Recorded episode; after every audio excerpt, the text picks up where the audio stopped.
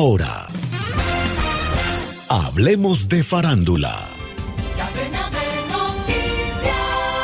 La edición número 95 de los premios Oscar se puede resumir con el título de una película algo complicada de memorizar.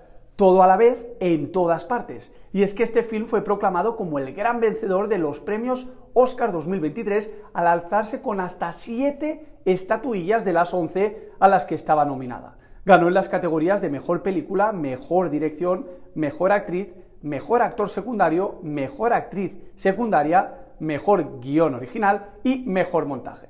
La gala fue presentada por el cómico Jimmy Kimmel, aunque le acompañaron muchas otras celebridades sobre el escenario.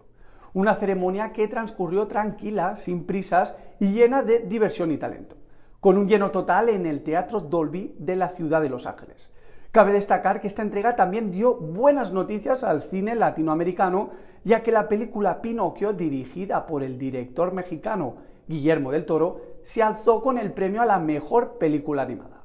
Sin embargo, otras de las favoritas hispanas, la actriz Ana de Armas, nominada en la categoría de Mejor Actriz, y la película Argentina 1985, en la lista de mejores películas internacionales, se quedaron a las puertas de tan ansiado premio.